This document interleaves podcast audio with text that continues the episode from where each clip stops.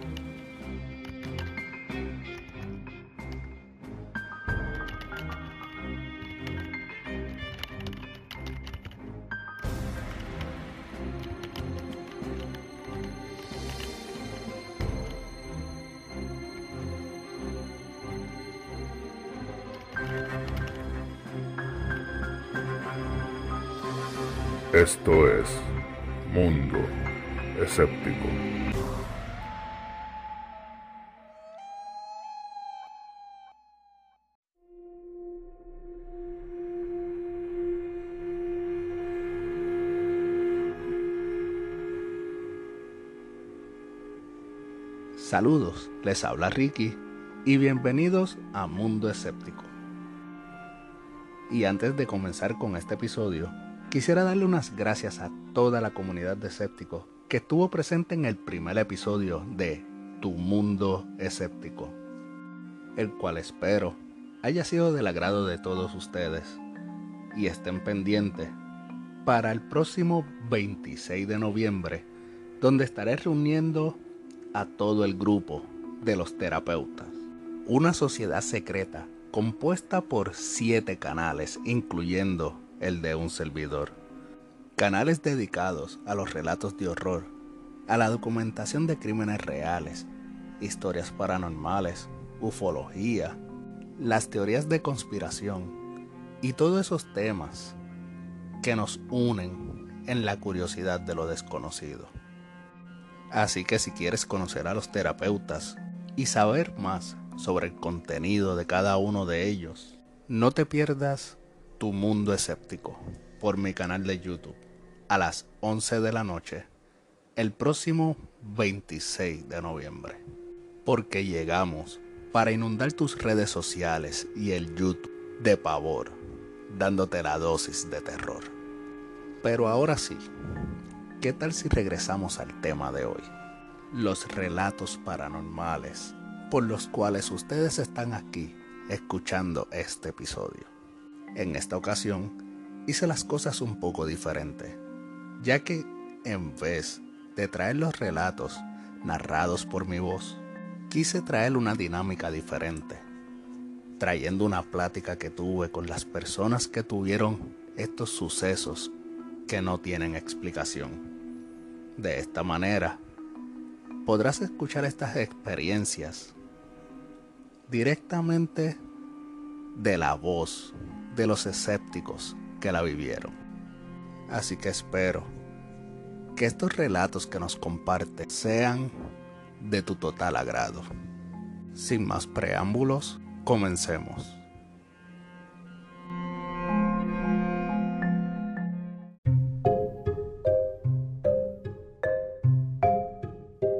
Y buenas, mis queridos escépticos. En el episodio de hoy tengo que empezar diciendo que va a ser un episodio sumamente especial. La razón, pues conmigo se encuentra una gran integrante del grupo de los terapeutas. Con nosotros se encuentra directamente desde la crista de Abrael y el escarabajo. Yael. Yael, ¿te escuchas? Claro que sí, mi querido escéptico. ¿Cómo estás? Buenas buenas noches, tardes o días para quien nos escuche. bueno, bueno, todo bien, gracias a, cualquier deidad que podamos creer. porque ha sido una semana bastante, bastante tediosa, porque hay mucho trabajo, ya que este es nuestro mes y nos hemos dedicado fuertemente como parte de, esta asociación que se va a quedar con, con YouTube y las redes sociales, que los terapeutas. Claro que sí. Muy interesante esta semana, llena de muchos cambios y muchas cosas que se vienen en el futuro.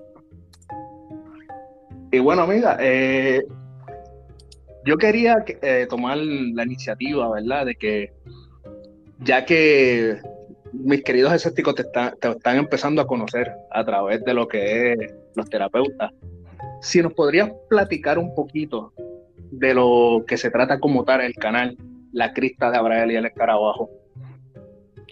Claro que sí, mi canal eh, se dedica un poquito más específicamente a los relatos de experiencias paranormales, sin embargo, también a veces eh, algunas cosas que investigo y que me gusta exponer, lo hago de una manera muy resumida para no eh, entretenerlos tanto con mis videos, pero básicamente son relatos, todo lo que es sobrenatural, experiencias paranormales, eh, fantasmas, espíritus, todas esas cosas y, también alguna que otra situación sobre ovnis, eh, sueños, viajes en el tiempo. Todo eso que, que a veces nos preguntamos de dónde viene es interesante en realidad que toques todos estos temas, ya que es básicamente, como me gusta decirle a, mis queridos escépticos, tocar todos esos temas que despiertan el escéptico en uno. La diferencia es que en vez de en forma documental, como yo suelo hacer, tú estás tocando los mismos temas, pero en forma de relato, ¿cierto? Así es. Sí, tienes toda la razón. Sí, es, es bien interesante, fíjate, porque el, nombre de tu canal, de tu podcast como escéptico, a mí me parece muy acertado, porque así es. A veces eh, esa curiosidad, ¿no? Que te da para saber qué sucedió en esa experiencia que tienes, este, bueno, te hace tener eh, ese escepticismo que te da, te hace investigar. Eso es bueno, me gusta. Sí, seguro, ¿no? Hay hay un detalle que lo llegué a mencionar con, con el padre de, la upología, que lo empezaron a tindar de, que él no era eh, ningún escéptico nada o cosas así, porque él en un principio empezó a estudiar todo lo que tiene que ver relacionado con la NASA, porque él sí creía en los extraterrestres. Pero ahora bien, no existe nadie que estudie mejor un fenómeno que la persona que cree que existe, pero por dicha razón quiere comprobar su existencia. Exacto, sí. Sí, sí, sí. Eh, no, nunca, eh, cuando te sucede algo y te quedas con la duda, ahí te vas a quedar. Pero cuando empiezas a investigar, no solo descubres eh, o, bueno, puedes más o menos llegar a una idea de lo que sucedió, sino que a veces descubres cosas más allá, que ni siquiera puedes tener una, una, una idea acertada. Exacto.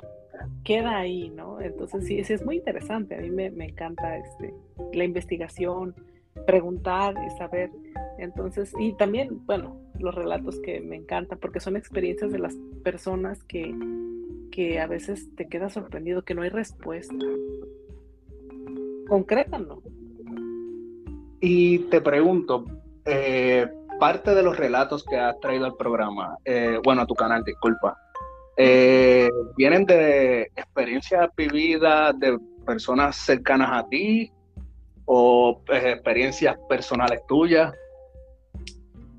Sí, he platicado experiencias mías que me han sucedido. Eh, ah, fíjate que yo antes de todo esto, a mí siempre me ha gustado el terror, pero tuve dos o tres experiencias que me cambiaron el pensamiento, porque me gustaba el terror, pero lo tomaba como un hobby, como algo que, ah, pero después de ciertas experiencias sí, lo, sí me lo empecé a tomar más en serio.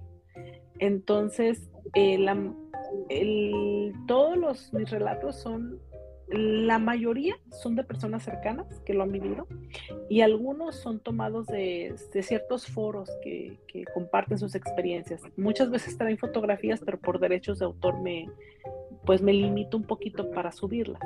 Sin embargo, sí trato de, investigar y de que, de que a mí me convenza, porque también hay personas que suben unas que no, como que digo, no. Pero hay otras que te convencen, que dices, ¿sabes qué? Sí, o que te parecen muy interesantes. Cierto, ¿no? Eh, la realidad es que en muchas ocasiones, muchos de los relatos que he llegado a escuchar de tu canal son sumamente interesantes. Incluso, te digo de todo corazón, soy fan tuyo. Eh, Gracias. la razón por la cual eh, cuando supe de este proyecto que íbamos a estar participando juntos, eh, sabía que iba a ser de excelencia, sabiendo que teníamos una persona dentro del grupo que trae unos relatos espectaculares. Gracias, igualmente. Fíjate que esto también me, dio me dio mucho gusto que estuvieras dentro de este grupo conmigo porque eh, siento que tengo muchas cosas en común contigo. A mí también me encanta la investigación, me encanta sobre todo esos pequeños documentales que subes sobre asesinos en serie, eh, ovnis, eh, cosas así. A mí me encanta, a mí todo eso me encanta. A veces es el tiempo un poco limitado el que no me da para poderlo subir a mi canal, pero escucharlo en el tuyo, a mí me encanta.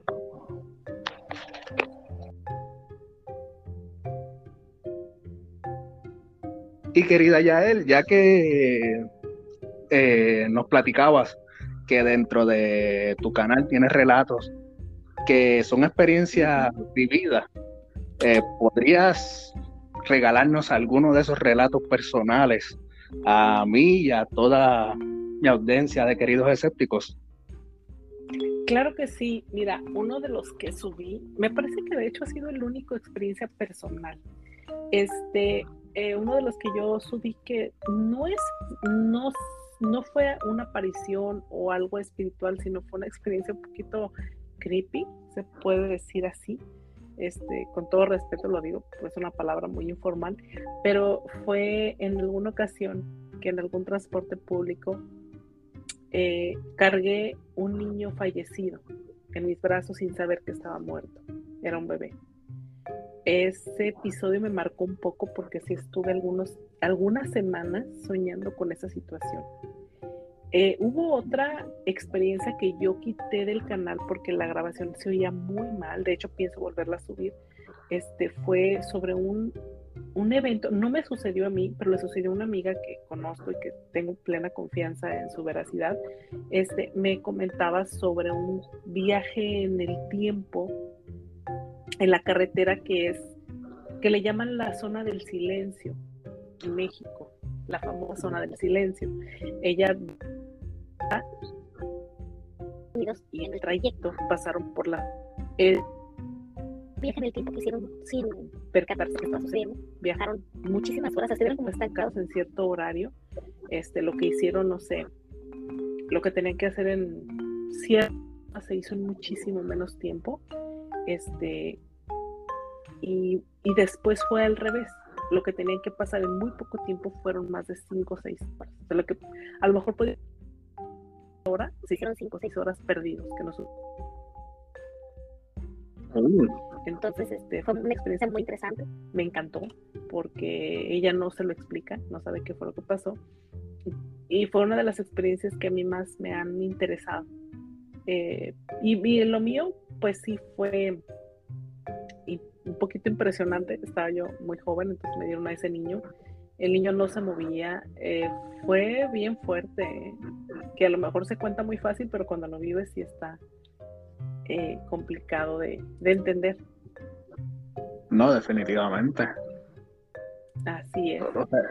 O sea, estamos hablando de que eh, el tema de la muerte platicado y más en estos tiempos que en todos los cualquier lugar, tanto las redes sociales como el televisor, ah, en cualquier lugar se platica mucho, ya no es como antes, que era como un tabú. Entonces, pues, hablarlo cualquiera puede, pero el que lo vive es otra cosa.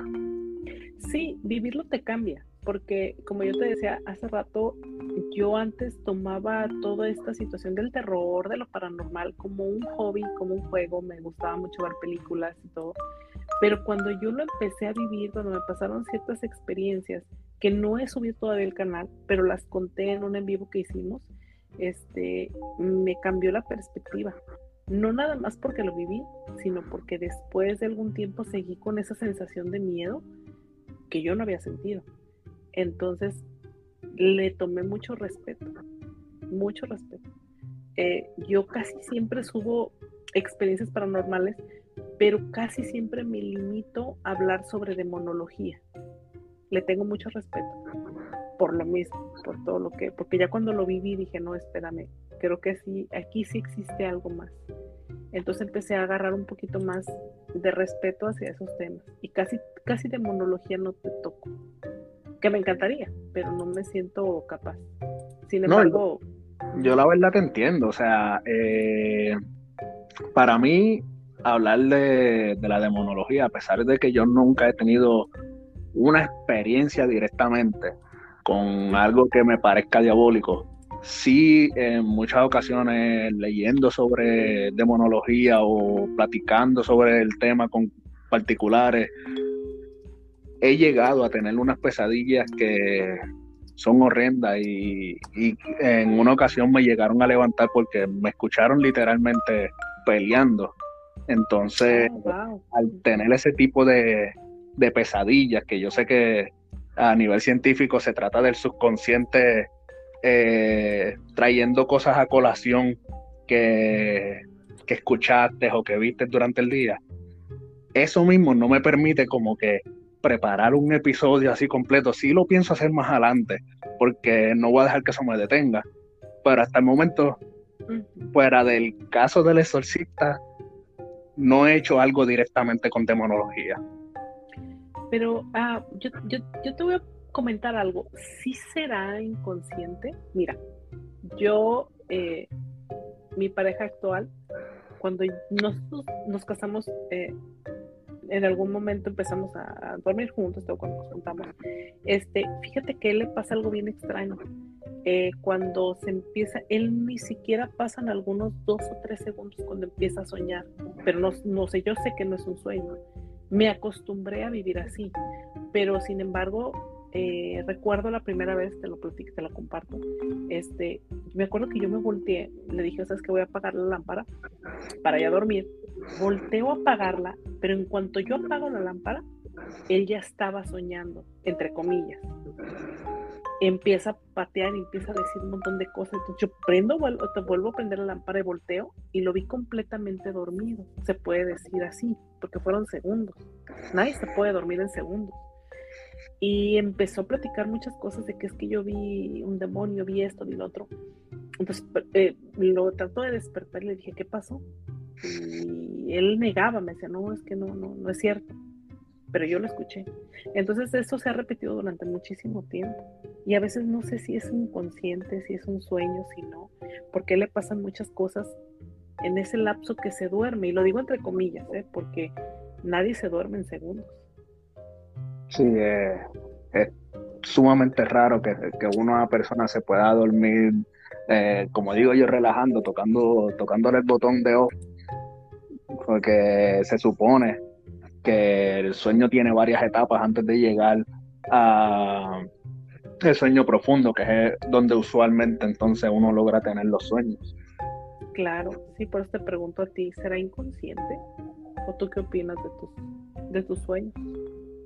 No, pues, en lo personal, eh, es que yo siempre he tenido esta mente, pues, valga la redundancia, siempre he tenido esta mente escéptica en la que trato de encontrarle una explicación científica a absolutamente todos los eventos paranormales que he tenido. Naturalmente no, no he encontrado una explicación a todo. Eh, como por ejemplo, el relato que, que platiqué de la sombra durante el live de más, terapia de terror. Que, que exhorta a todos los que estén escuchando este episodio que busquen más terapia de terror MX en YouTube eh, y podcast. Sí, estuvimos eh, teniendo una plática de experiencias personales donde pues, platiqué este suceso. Y pues como mencioné en esa noche, eh, no fue un celaje, no fue algo de rabo del ojo, no fue movimiento repentino que, a veces ocurre que uno se queda viendo como estrellita, una sombra muy clara y en ese caso pues no puedo encontrarle una, una explicación lógica. Sí, eh, precisamente por eso eh, los temas me atrapan cuando no le encuentras una explicación. O sea, yo durante algunos años, te digo, viviendo juntos, yo le decía, pero ¿qué pasa? Y me cuenta cuando estás en mi, como está ahí medio inconsciente, me cuenta cosas bien raras. Entonces, este, no sé, de repente hasta qué punto sí se le encuentra una explicación, pero cuando no se le encuentra, dices como, ¿qué estará pasando? Porque, por lo menos, ok, te voy a platicar lo que es la explicación científica de lo que son los sueños y una parte de lo que es lo esotérico de los sueños. A nivel científico, se platica que cuando uno duerme, tú sabes que el cerebro lo comparan con una computadora. Entonces, para que esa computadora no se sobrecaliente por toda la información que recibe durante un solo día, ella empieza a rebuscar toda esa data que ha recibido durante el día y empieza a desechar todo lo que no es necesario. Lo que considera necesario lo guarda en un lado muy importante y lo que es considerado bueno, pero que no es tan importante, lo guarda en otro rincón. Que eso es lo que se le llama memoria a largo plazo, memoria a corto plazo. Sí, sí, sí. Cierto. ¿Qué sucede? Que se supone que durante el sueño, como el cerebro estaba este, buscando toda esa información que estuvo recopilando durante todo el día, es la razón por la que, digamos que fuiste a la playa.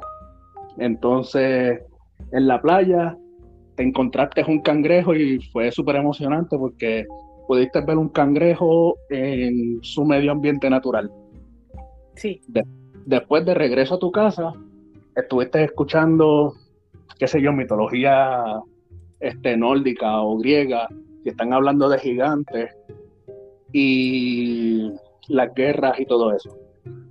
Entonces, cuando tú estás durmiendo, el cerebro buscando toda esa información, te hace ver que estás en un desierto, mucha arena, igual que la playa. Claro, claro. Y de momento ves un cangrejo, pero este cangrejo es gigantesco, que te hace pensar entonces, o sea, el cerebro sin querer te está mezclando eh, la impresión de ver un cangrejo en, pues, en su hábitat natural con lo que estuviste escuchando de la mitología. Entonces, que... sí, sí, sí, dime, No, mencionaba que eso es lo que los científicos dicen que son, que son los sueños y la razón por la que los sueños suelen ser tan confusos o así tan, tan fantasiosos. Sí, y creo, y te doy toda la razón, yo te puedo decir que la mayoría de los sueños es la explicación que tú acabas de dar, pero sí puede haber una minoría de sueños que sí se salen de esa de esa explicación que tú das. Te puedo compartir. Mi mamá, este, desde siempre que yo recuerdo, cuando tiene sueños, algunos sueños medios, que le llaman sueños vívidos, este, ha soñado personas y mueren a los pocos días. No sé a qué se deberá. Recuerdo que hace más o menos unos ocho años me dijo mi mamá que había soñado a la mamá de mi papá ya tenía tiempo que no la veía porque mis papás están separados. Pero en ese mismo sueño soñó a un tío. Eh, al siguiente día que sueña mi abuela, muere mi abuela. Y al siguiente día que muere mi abuela, muere mi tío. Pero no fue la primera vez. Pasa, le pasa muy seguido. Eh, una vez soñó a un maestro con el que ella trabaja y es maestra, este, y murió el día siguiente eso le pasa muy seguido. Y ahí sí como que, y, de hecho cuando soñó a la mamá de mi papá, le soñé, mi, abuela le decía, estoy libre, porque ella estaba muy enferma, estaba en cama. Entonces cuando muere, mi mamá pues se sorprendió, porque de hecho antes de que muriera me platicó, fíjate que soñó tu abuela, me platicó en la mañana y mi abuela murió en la tarde. Entonces, sí, sí creo que existe una explicación para, para, la mayoría de los sueños como la que acabas de dar, sí te doy toda la razón, pero sí hay otros que dices, como por qué pasan esas cosas? ¿Qué comunicación tienen los sueños con cosas que pueden pasar en el futuro? No, seguro, y eso es lo que, eso es lo que me encanta de, de este mundo, que te pude dar una explicación científica, pero también conozco la parte esotérica de todo esto, y es que se menciona mucho que el mundo de los sueños, en realidad, es que nos estamos trasladando a otro plano y que este, este tercer plano puede tener una conexión bastante estrecha con el mundo de los muertos. Es como, como si durante en ese momento que estamos completamente desconectados en, el mundo físico, sin darnos cuenta pudiéramos abrir lo que le llaman el tercer ojo. Sí, sí, cierto. Sí, sí, debe, debe de... A ver, vamos, los sueños debe de, debe de ser algo bien, bien especial. A mí sí me hacen místicos, porque yo he vivido cosas también con sueños yo, en lo personal que, a mí en lo particular me han sacado de problemas. E, entonces, eh, yo creo que aparte de que yo pienso que hay sueños que hay explicación y que sí es cierto que pues, no siempre va a ser así, pero sí de verdad creo que a veces espiritualmente, mediante los sueños, vivimos un montón de cosas. Y sabemos y visitamos gente y nos visita gente. O sea, cuando a veces muere alguien, y mediante los sueños te visitan y te hablan o te dicen cosas, yo fervientemente creo que sí vienen a vernos. Espíritus, personas, yo creo en eso. De verdad lo digo desde que murió la mamá de mi mamá. Eh, de repente sí me eh, ah, más o menos como en el año 2020 recuerdo que tuve un sueño muy particular con la mamá de mi mamá mi, mi abuelita que falleció y recuerdo que ella me dijo una vez en, un sueño, me decía, yo me, acuerdo que como que soñaba que me ahogaba y ella me decía, respira, tú puedes respirar bajo el agua porque tú crees en Dios. Años después eh, tuve una pérdida de un bebé y esas palabras me resonaban en la cabeza porque me dio una depresión muy fuerte. Este, tuve que ir a terapia, cosas así. Y esas palabras me sacaron de, de esa depresión tan fuerte o sea, yo me resonaba el sueño, porque se me olvidó, se me olvidó hasta que me pasó, me sucedió esa tragedia, me resonaba tanto y siento que esas palabras me sacaron de, una depresión muy profunda. Entonces sí creo fervientemente que, hay, que hay, que los sueños son bien misteriosos, que, que sí tenemos una conexión espiritual mediante ellos. No, eh, me, has dejado en una pieza con eso, porque para empezar, lamento mucho la, pérdida. Eh, Gracias, no te preocupes, ya pasó. y por encima de eso, metafóricamente hablando, no existe nada mejor para describir una depresión este, tan fuerte por un suceso tan pesado que el desespero de querer salir del agua y poder respirar.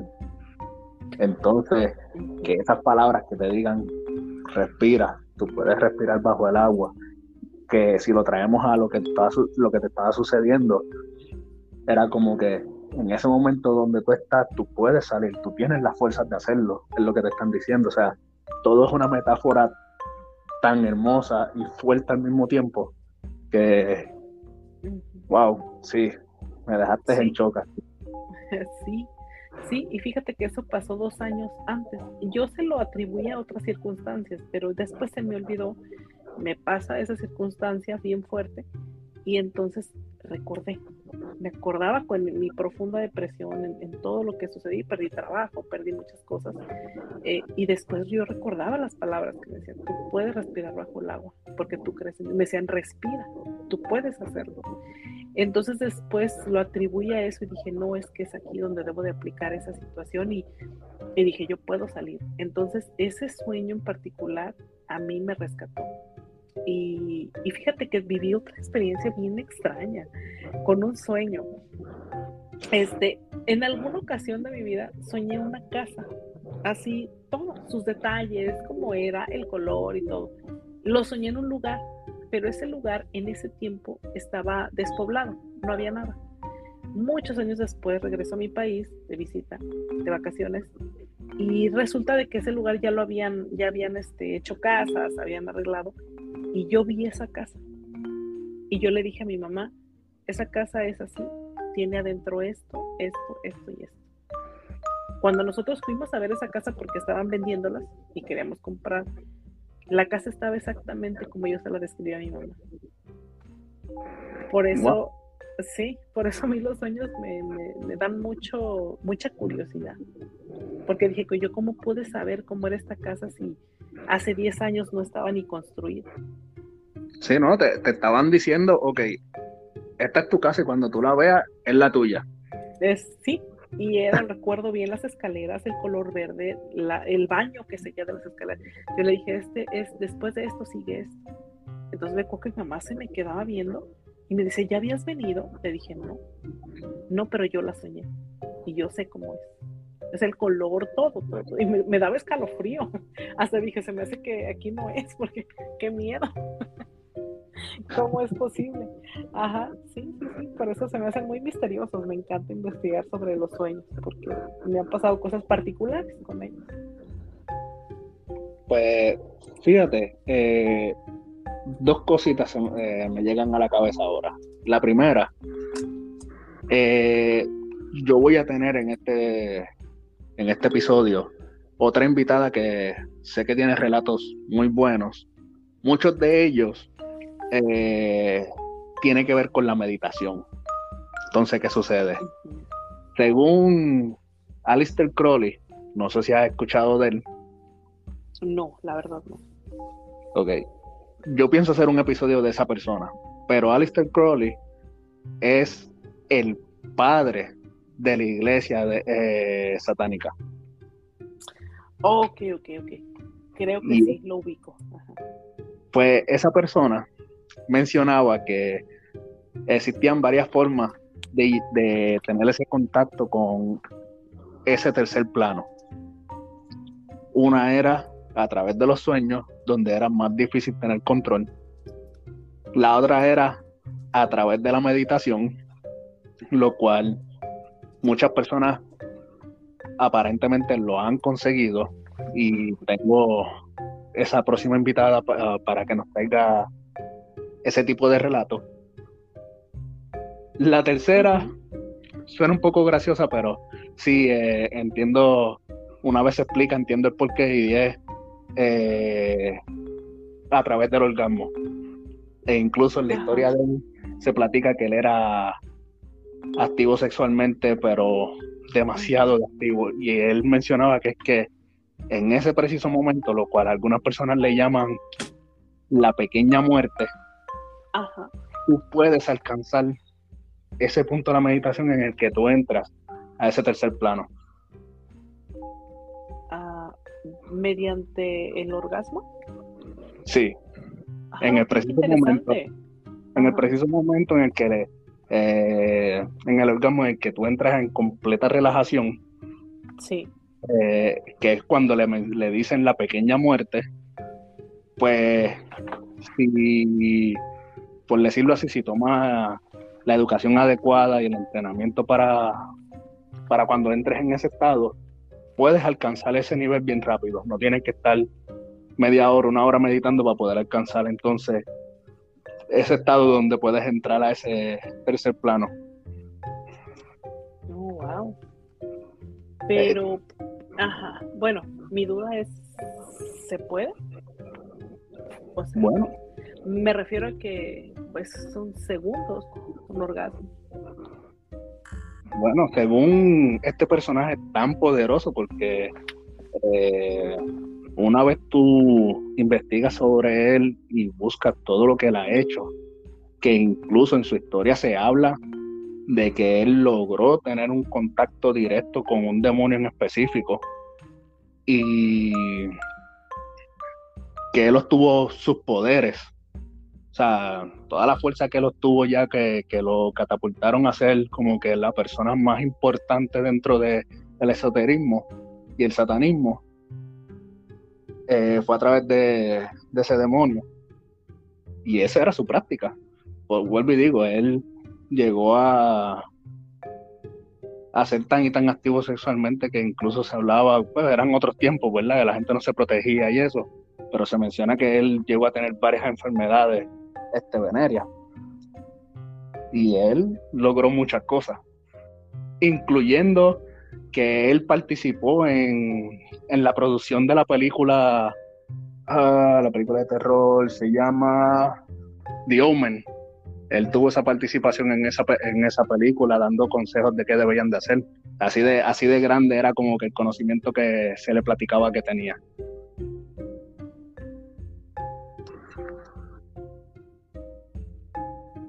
Sí, fíjate que no, no lo escuché hasta que me estás diciendo y se me hace bien interesante porque fue una película que marcó el género del terror en las en la sí, o sea, en Hollywood.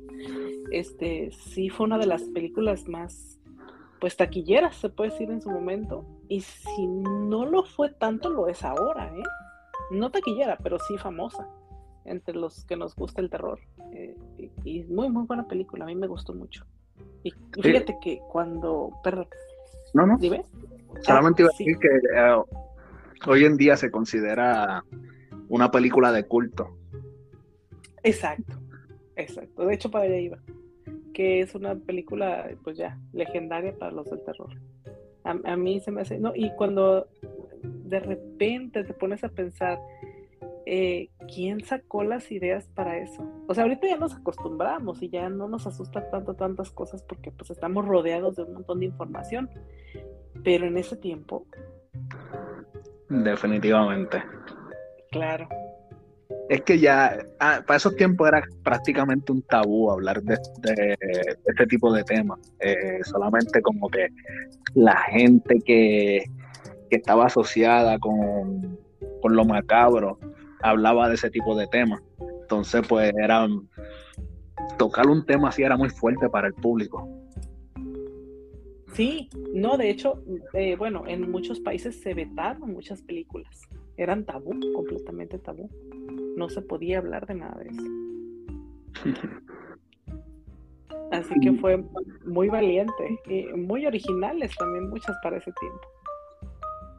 Pues la razón por la que te mencionaba este personaje es por el hecho de que eh, tú preguntabas que en tan pocos segundos se pudiera alcanzar. Y bueno, una persona que estuvo envuelta en el mundo esotérico y más en el satanismo que en aquel entonces era peor visto, alcanzó a llegar a un nivel donde los productores de, Hollywood decidieran tener conversaciones con él para su película. Y eh, su ideal era ese, que a través del orgasmo podía llegar a eso. Pues yo creo que sí. O sea, si, voy a jugar por él, yo creo que en pocos segundos sí se pudiera llegar mucho. Bueno, sí, porque fíjate que, bueno, con todo respeto, para tu público, pero sí, un, orgasmo es este, pues sí es un punto cúspide para, para un sentimiento que tiene un ser humano. O sea, son pocos segundos, pero, pero sí es un sentimiento bien profundo, o sea. Y también recordamos que, en el mundo esotérico mm, eh, siempre se ha hablado de que el tiempo no corre igual, que unos segundos pueden ser horas o días. Mm, sí, bueno, bíblicamente hablando, eh, se supone que, en el cielo pasan, no sé si es un año y mil aquí, algo así. Perdón, no, no recuerdo exactamente, pero es algo así. Eh, o al revés, no recuerdo. El chiste es que sí, o sea, para el mundo espiritual es muy diferente a las horas que pasamos aquí. No, pues bueno, eh, no quisiera alargar más, más el tema, aparte de que tengo una increíble idea, que era el segundo punto que quería tocar, y es que quisiera estudiar un poco más lo que es el mundo de los sueños y el esoterismo a través de, de este, y poder tener una, poder profundizar como tal. Así que me preguntaba, ¿te gustaría tener una colaboración en la que pudiéramos estudiar este tema y platicar un poco más a fondo de lo que es el mundo de los sueños y el esoterismo? Me encantaría. Es un tema que a mí me apasiona. Cuando gustes de tus órdenes. Claro que sí. Ah, pues eso ya está hablado. Ya entonces eh, queda confirmado aquí en este episodio. Así que claro. todos los escépticos que están ahí al pendiente, que pronto la crista de Abrael se une una vez más a Mundo Escéptico para traerles un episodio espectacular, porque si tenemos a la crista de Abrael, de seguro va a ser un episodio espectacular. Muchas gracias. Espero que sí sea. Y bueno, antes de despedirme, quiero soltarlos a todos a que busquen el canal de YouTube, La Crista de Abrael y el Escarabajo. Eh, sobre todo en estos momentos que vivimos en una época donde todo es TikTok, todos son videos cortos, tu canal se especializa en relatos cortos. Es una de las razones por las que me encanta relatos cortos. Tengo una relación de amor y odio con ellos porque te ofrecen tanta información y al mismo tiempo no te dicen nada. Y una vez acaba el episodio, tú te quedas como que tratando de, de ubicar todo, de decir, ok, ¿qué pasó? ¿Qué, ¿Qué va más allá? ¿Por qué ocurrió? Entonces, esa batalla mental que uno tiene, a mí me fascina. Sí, eh, claro que sí. A mí también. Fíjate que esa es una duda que a veces tengo, que no sé si son los relatos cortos o que lo que les gusta más, pero casi siempre los relatos cortos a mí me enganchan porque traen un mensaje como más verídico para mí. Ah, porque una situación eh, una situación eh, que te pasa sobre un fantasma, un espíritu, como lo quieras llamar, eh, no puede durar tanto, te mueres de un infarto. sí, entonces a mí cuando son relatos así que digo, no, espérame, sí, este sí. Tengo compañeros que me comparten algunas cosas que viven y, y, wow, porque yo en alguna ocasión viví alguna que lo compartí en, en, el, eh, en el episodio de Más Terror. Este, sobre la casa de una tía en la que estuvimos y sí duró un buen rato la situación en la que se movían sillas, en la que todo, que yo no lo había vivido y no, yo sentía que me iba a dar un infarto, yo sentía que quería gritar. Entonces sí, creo que no puede durar tanto. Pues bueno, eh, podrías eh, compartirnos tus redes sociales, todos los lugares donde pudiéramos encontrarte. Bueno, eh, todo, todo el público escéptico pudiera encontrar todo lo que nos ofreces. Claro que sí, me encuentran como la cripta de Abrael y el escarabajo en YouTube, la cripta de Abrael en Facebook y en Instagram. A sus órdenes. Pues nuevamente, muchas gracias por compartirnos tus experiencias personales, tus experiencias con el mundo paranormal. Es un placer tenerte en mi mundo. Gracias, es espero que tú también visites el mío, te voy a invitar, tenemos que platicar mucho también. No, seguro que sí, siempre a la orden. Y como siempre digo, espero que la estadía haya sido de tu agrado.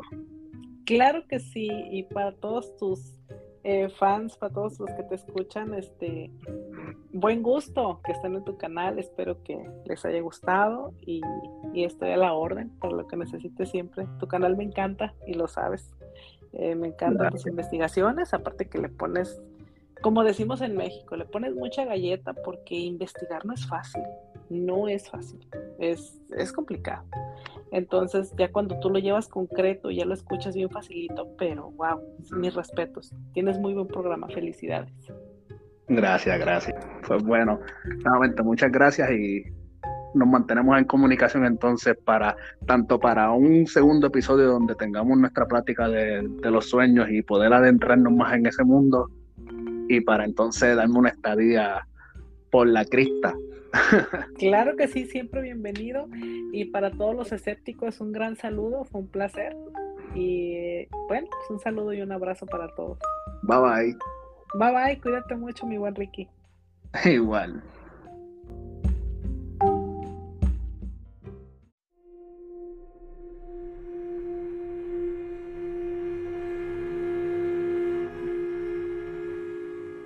Interesante plática por demás y muy intrigantes los relatos de la compañera Yael. Pero antes de que me compartas tu opinión, pasemos con nuestra segunda invitada, Amanda Estrada.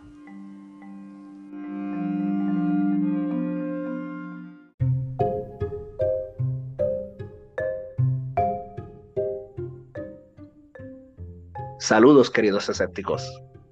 Ya hemos quedado impresionados con todo lo que estuvimos platicando con la gran terapeuta Yael. Pero para el día de hoy también he traído una gran amiga que me ha relatado unos sucesos tan impresionantes sobre su vida que he tomado la decisión de que los cuente ella misma para todos ustedes. Así que con nosotros, Amanda. Amanda, ¿me escucha? Sí, te escucho. Qué bueno, qué bueno tenerte aquí. Muchas gracias por brindarnos un poco de tu tiempo, que yo sé que tienes una vida bastante ajetreada y este ratito que nos ofreces para contarnos y platicarnos de, tus experiencias vale mucho. Claro que sí. Gracias a ti por tenerme. Así que eh, para poderle brindar un poco de lo que es el background de a las personas para que entiendan cómo tú llegas a esta experiencia, eh, llegaste a, a contarme que estuviste haciendo, practicando meditaciones y que a través de estas meditaciones es que empiezas como que este journey a todos estos sucesos que te han ido ocurriendo que me contaste. Cuéntame cómo, cómo sucede eso, cómo, cómo tú empiezas, o sea, qué te dio con hacer las meditaciones y cómo llegaste a esto. Pues en realidad yo empecé a meditar porque estaba, me encontraba en un momento de mi vida donde pues eh, no estaba muy bien emocionalmente. Yo recientemente creo que, no me acuerdo si yo ya había ya renunciado a mi trabajo, estaba ya teniendo problemas de, en el trabajo que me tenían como que, como depresiva. Y yo siento que a mí como que el universo me estaba como que mandándome señales de que como que ponte a meditar, medita, medita, porque me enviaba las señales por todos lados. Eh, ya sea por videos, por, por lo que sea, por empezaba a ver eh, eh, anuncios. no, este número que para ese tiempo yo no sabía lo que significaba, que cuando empecé a meditar y a buscar información, ahí fue que me enteré, o sea, supe lo que era, pero empezaba a ver números repetidos, este, por ejemplo, 111, 333, 222, y todavía es la hora que desde que ¿verdad? Me, enviaba esas señales, todavía es la hora que lo veo todos los días. Yo esos números los veo todos los días. Y pues, este... O sea, me estás diciendo como, por ejemplo, o sea, en, momentos random de la vida que te encontrabas con este un, una cifra de números repetidos. Exactamente. Ok, ok. 111, 333, 222. Y desde que yo empecé a meditar, eso ha sido eh, cosas que veo todos los días. Pueden ser de 5, 6, 7 veces al día, ya sean tablillas de carro, eh, eh, letreros que hayan por ahí, como que era una es como que una manera de, de, que siento que el universo me está enviando algún tipo de señal, me quiere enviar algún mensaje, algo. Este, pues, y desde que empecé a meditar, pues ya tengo muchas muchas, muchas cosas que contar. No, pues aquí estamos y oye, no hay tiempo para este como tal un tiempo límite para que cuentes. Puedes contarnos todo lo que guste eh, y también incluso te lo llegué a mencionar, tanto este servidor como un amigo, como las puertas del canal, están abiertas que si después que terminamos el día de hoy, quieres volver, quieres seguir platicándonos, estamos aquí a tu servicio. Claro que sí, muchísimas gracias. Y bueno, a ver, eh, cuéntame cómo, cuál se, o sea, si puedes recordar cuál fue esa primera experiencia extraña que tuviste mientras meditabas. Pues mira, te voy a contar eh, varias que no tienen que ver con la meditación y, después te voy a contar eh, las cosas que he visto meditando. Este, esto, viene desde antes, lo que pasa es que la meditación como que lo incrementó. exactamente. Oh, wow, perfecto. Eh, ¿Cómo empiezo esto? Vamos a ver. Ok. Eh, experiencias así, entre comillas, bueno, sí, paranormales, porque han sido, ¿verdad? Eh, seres que no están aquí, en este, en, eh, ahora. Eh, pero mis, mis, mis eventos ¿verdad? paranormales empiezan desde chiquitita, desde, no, de verdad no recuerdo qué edad tenía. Yo sé que esta historia que te voy a contar, esto me lo contó mi mamá y me lo contó un montón de veces. Y todas las veces que ella me lo contaba yo la escuchaba con una como que con una emoción eh, porque cada vez que ella me lo contaba yo como que me lo imaginaba y, ella siempre como que me lo me lo contaba con una emoción eh, pero a la misma vez como que da un poquito un poquito de miedo este ella me cuenta que, eh, como te digo, vuelvo y repito, no sé qué edad tenía. Yo me imagino que yo tenía como entre los uno, dos o tres años, no estoy segura. Este, porque ella, ella me dice que yo estaba en como en una, no sé si era en una cuna o un corral. Eh, yo dormía con ella en el cuarto. Eh, y una vez, este, ¿verdad? Yo estaba durmiendo, ella está también ya para acostarse, o creo que ya se había logrado acostar a dormir, y que de momento la levanta un frío, el, o sea, si no me equivoco, el cuarto tenía aire acondicionado, pero sentía un frío que no lo podía soportar. Y cuando ella se levanta de la cama, o sea, que cae como sentada en la cama, aparentemente mi cuna o corral estaba en, frente a la cama de ella y ella ve a, eh, a mi abuela de parte de padre. ya, ya, estaba, ya estaba muerta, ya, ya había, ella había muerto antes de que yo naciera. Ella ve eh, eh, el, celaje, no, o sea, la figura de mi, de mi abuela de parte de padre, pero como flotando en el aire y ella aparentemente estaba como que haciéndome cucas monas, como haciéndome como gracias y eso. Ok. Y, eh, ¿verdad? La ve flotando, estaba como flotando frente a mi cuna y parece que mi abuela se dio cuenta que mi mamá la está viendo y de momento mi abuela se vira, la mira a ella y le hace como, como que no grite. No grite y ahí desapareció. Wow. O sea, eh, eh, es impresionante por varios factores. Vamos a empezar con el hecho de que sí se comenta mucho que los niños tienen como que ese tercer ojo desarrollado, que pueden ver cosas quizás por su propia inocencia, pueden ver cosas que los adultos no ven.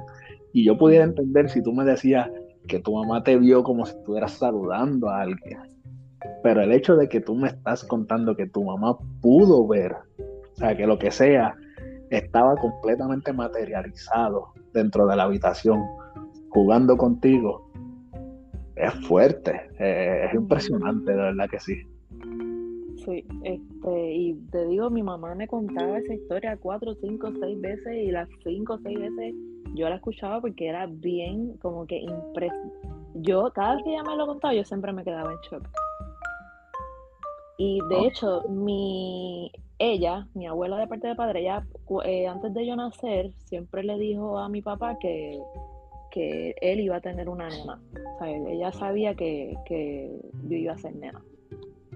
Y, y nada, y después de eso nací, nací yo. yo, eh, te quería preguntar si acaso tienes un poco de conocimiento en eso. Eh, ok, en Puerto Rico se sabe que muchas de las, muchos de nuestros abuelitos de esa generación eh, tienen ese sincretismo con, entre el catolicismo y la santería.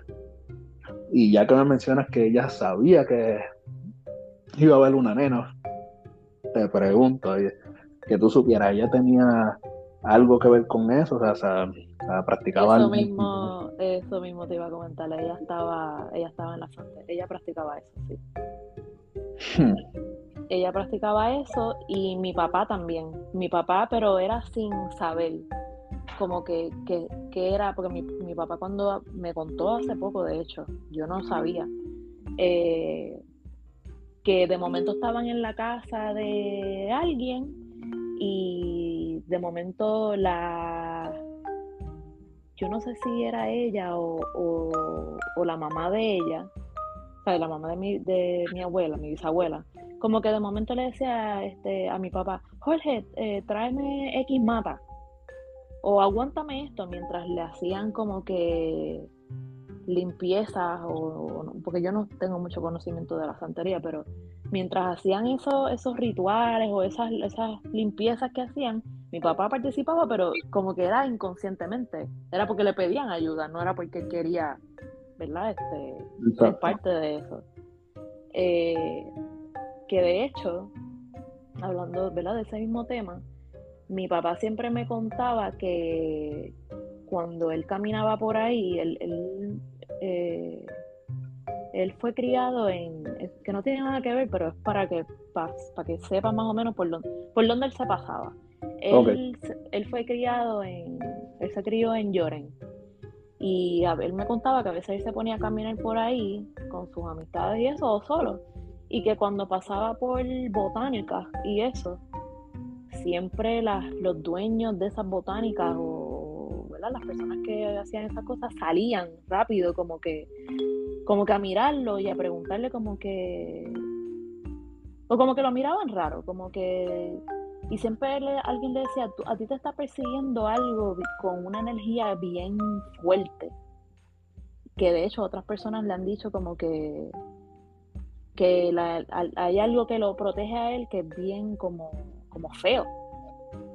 Ok, sí, este sí sé eh, que tengo conocimiento que dentro de lo que es el mundo de la santería y todas las ramas de esta, que las personas siempre tienen un espíritu que es el que los protege y ahí pues algunos tienen este esto, estas entidades que son más poderosas que otras pues, por el rango que tienen dentro del espiritismo y a veces ni tan siquiera lo, lo buscaron, es que ya sea por linaje o algo así, pues es el espíritu que lleva y cuida a la familia. Pues, pues eso mismo te iba a decir que mi papá cree que eso que lo, lo que tenía, que mi abuela se lo pasó a él y mi papá me lo pasó a mí. Oh.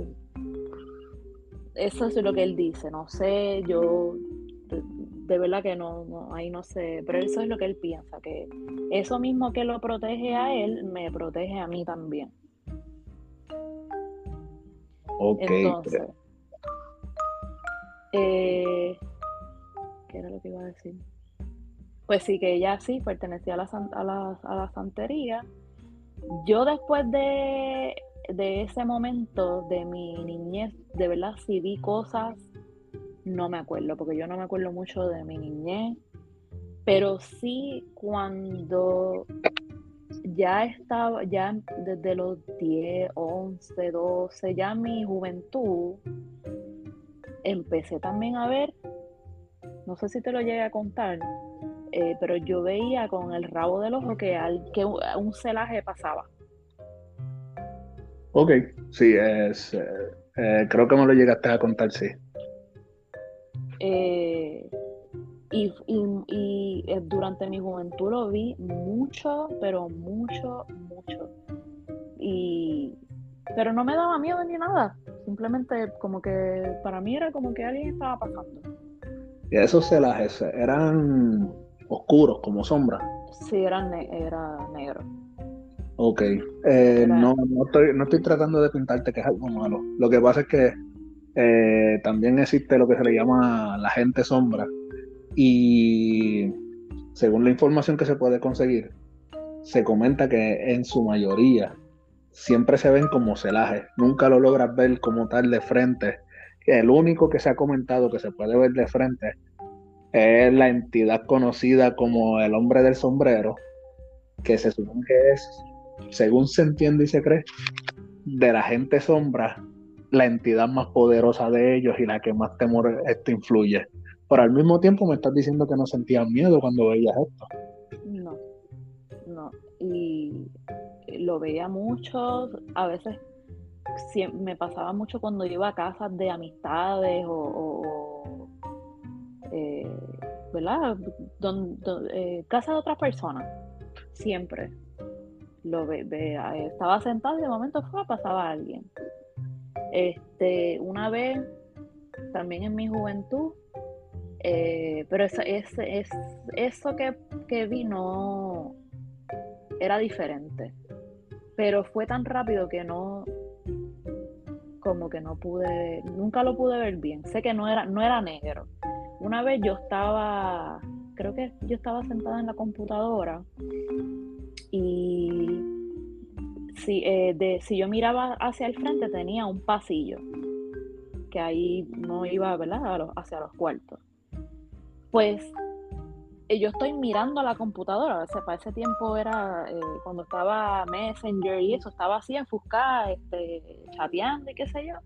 Y con el rabo del ojo veo que viene algo corriendo pero bien rápido y tenía como una como una batola blanca, pero tú sabes cuando las batolas les da el viento que empiezan así como que a a moverse, que, que empiezan a ondear en el aire.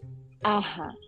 Pues que eso venía corriendo hacia el frente, hacia el pasillo hacia donde mí, y pareciera como si cuando me vio se viró rápido, pero esto fue, te digo, fue en cuestión de segundos. Se viró rápido y se fue. Wow.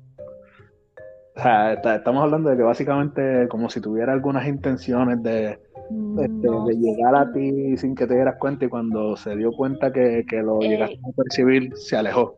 Exacto, algo así, te digo, fue bien rápido, bien rápido, bien rápido.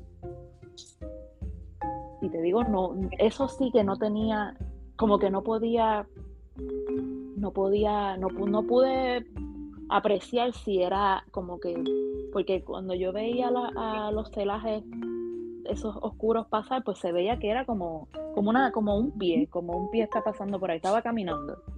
Eso no, eso te digo que era, sí pude apreciar un poco que tenía como un, tipo de batola, pero no vi, como que no le vi cara ni nada, era como una cosa flotando blanca y de momento se viró y se fue, corriendo. Sí, pudiéramos decir que más, más bien, viste, como, como que dejaba una estela mientras se movía. Ajá, ajá, algo así. Eh, um, eso fue como, ya yo tenía ahí como 13 o 14 años más o menos. Em, ¿Qué más? Ah, esta yo creo que te la conté también, no estoy segura si te la conté. Eh, porque después de, después de mi juventud, como que tuve un lapso de tiempo que no, no veía nada, no, no, no veía ya más nada hasta cuando mi abuela, ¿verdad? Estaba, eh, eh, ella tenía cáncer del seno y estaba ya, ¿verdad? Que no se podía hacer nada y estaba en, hospicio y estaba aquí, donde yo estoy viviendo ahora, en, la sala. Okay. Estaba en, cama, ya estaba, ella ya estaba ya agonizando. Me acuerdo que, el, que de hecho eso fue el día antes de que ella muriera. Eh, yo estoy sentada en el en el comedor, que es justamente al lado de la cama donde ella estaba, y mi mamá yo la tengo de frente. Pero la casa estaba oscura porque ya era de noche y pues a esa hora ella pues dormía y la estábamos velando. Y estoy así hablando con, mi mamá y de momento por, por atrás de ella pasó alguien. Y yo, mamá, este, alguien acaba de pasar detrás de ti. Y ella se me quedó así mirando como que en shock. Y de momento seguimos hablando y seguía pasando. Yo veía a la gente. Me imagino que eran familiares de ella, no sé, no, eh, porque ella mientras estaba agonizando ya estaba como que gritando nombres de, familiares que ya han, fallecido, ya habían fallecido. Y yo veía mucha gente caminando por la casa. No, y de nuevo no me daba miedo porque sé que sé que pues estaban ya esperándola para llevársela al otro lado.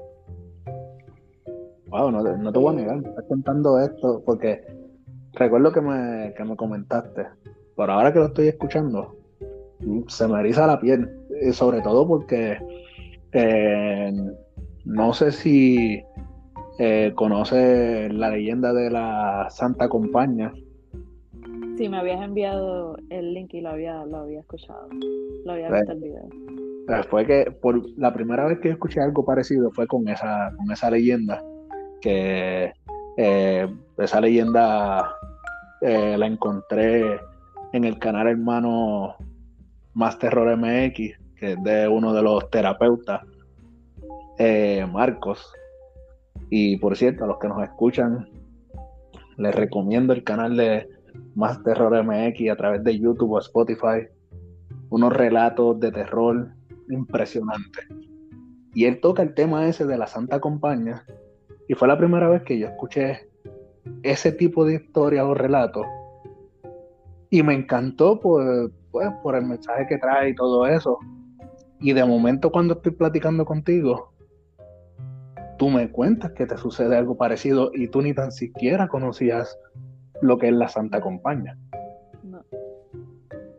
Pero te digo, había mucha gente en esa casa caminando como que por alrededor de ella, parece que pues, esperando a que ella pasara al otro lado. Sí, pero prácticamente, prácticamente como si la estuvieran, como si la estuvieran esperando para poderla acompañar entonces a trascender. Exacto. Que dentro de todo es algo bonito si lo pensamos, o sea, sabemos que la muerte es algo que, nadie que nadie conoce, nadie ha venido a decirte, mira, vas a ver luz, o sea, fuera de lo que la gente relata de que supuestamente vieron una luz, nadie ha estado cuatro días y ha regresado a decirte qué fue lo que pasó y qué tienes que hacer y darte unas instrucciones. Y entonces, pues, todo el mundo le tiene ese temor a si de verdad hay algo más allá. Y uno siente como que una paz en la idea de que tus seres queridos van a venir y te van a acompañar entonces a encontrar tu camino. De verdad, es, bonito. Sí, yo antes le tenía terror a la muerte y desde que he empezado, ¿verdad? Que empecé en el tema de lo de la meditación y he visto este, muchos videos de personas que, han hecho hipnosis eh, regresiva eh, o sí, hipnosis, hipnosis regresiva que eh, eh, específicamente sobre, he leído información sobre y, he visto videos de YouTube de esta señora que se llama Dolores Cannon, que ella en realidad empezó a hacer eh, hipnosis para, para bregar con, como que con los traumas de las personas. Y así como, y eso ayudaba como que a pues a curar X enfermedad que tuvieran pero sin querer ella empezó, ella se dio cuenta que empezó a comunicarse con el subconsciente eh, de la persona. Y ahí ella empezó como que a hacer eh, regresión de vidas pasadas, empezó a comunicarse con otros seres, bueno, unas, unas cosas brutales. No sé si, si, este, si sabes información sobre ella, pero de verdad que si te interesa eso de la meditación y de qué pasa qué pasa después de la muerte y todo eso, de verdad que recomiendo eh, eh, a Dolores Cano. Eh, ella ya, ella ya murió, pero, pero tiene muchos videos en YouTube y, de verdad que a mí me ha ayudado un montón en esto del terror que le tenía a la muerte, ya, ya no la tengo. Pues la verdad lo estaré buscando porque sí llegué a hacer dos episodios sobre la reencarnación que estuvieron bastante interesantes. Entonces, pues, me imagino por lo que me estás comentando que algo sobre eso de la reencarnación va a estar envuelto dentro de lo que pudiéramos encontrar en el YouTube. o lo, voy a, lo voy a estar investigando. Entonces, este en cuestión a la en tema de la meditación, como te digo, fue yo lo empecé a hacer porque pues este eh, sentía que el universo quería que lo hiciera, no sé. Yo sentí como que me estaba enviando algún tipo de mensaje y la primera vez que medité fue solamente por esto no, no creo que te lo haya comentado no, recuerdo si te lo comenté, pero la primera vez que yo medité, eh, fue en 10 minutos nada más que yo vi todo esto. Ok. Eh, para mí que yo me, yo me llegué a, como que a concentrar tanto o a relajar tanto a mi cuerpo que yo no, yo no sé si no sé si pertenece a una religión, no sé si eres creyente, no sé si de verdad que no sé. Pero yo sé que lo que yo vi, o lo que le llamamos nosotros Dios, o lo que nos creó, o nos, de donde salimos nosotros. Y lo que yo vi, no soy la única, porque después que yo vi esto, vi, eh, vi, videos de otras personas que han visto lo mismo que yo y que dicen que, que es Dios o el creador o lo que sea.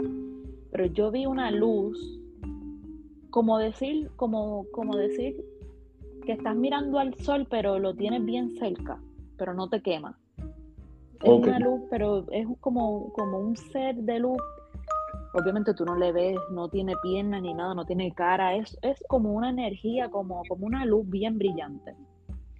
Y me acuerdo que, sí, eh, yo antes de ver esa luz yo sentía que yo estaba como que subiendo por las nubes, pero yo estaba como flotando hacia arriba.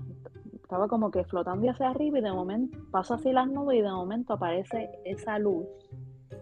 Y yo sentí que me pasaba como que la, la como una, como me acariciaba la frente y me y como que me dejó saber como que todo va, todo va a estar bien, no te preocupes que todo va a estar bien y yo empecé a llorar porque de verdad que me sentí como que como si eso me hubiese quitado todas mis preocupaciones y todas mi, todo por todo lo que estaba pasando en ese momento de verdad que eso me lo quitó. Y ahí rápido me levanté porque lo tenía un, yo tenía un timer eran 10 minutos y ahí ahí rápido sonó la alarma. Y yo me quedé boquiabierta porque yo no podía creer lo que era mi primera vez meditando y, y, antes de eso me acuerdo también que me sentía como que en un castillo. Era una cosa bien loca. Yo te digo que desde que yo empecé a, meditar han sido cosas bien extrañas.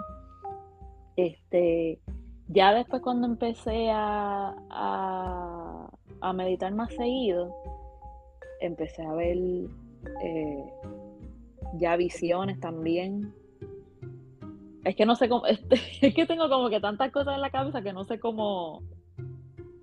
¿Cómo organizarlo? ¿Cómo organizarme?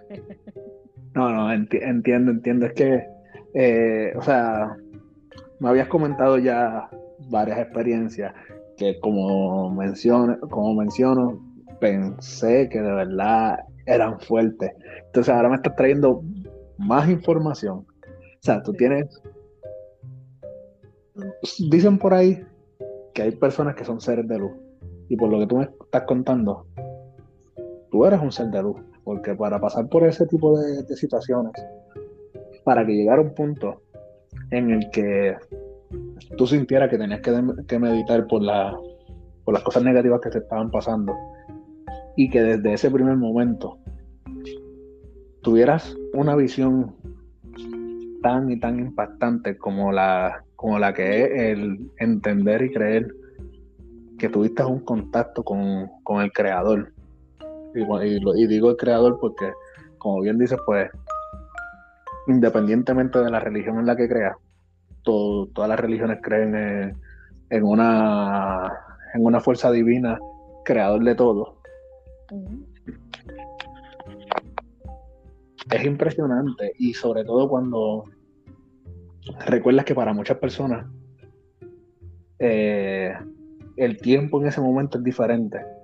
Entonces tú estabas siguiendo las reglas de lo, de lo que es tener un timer para que no te pierdas en ese en esa meditación, en ese viaje astral.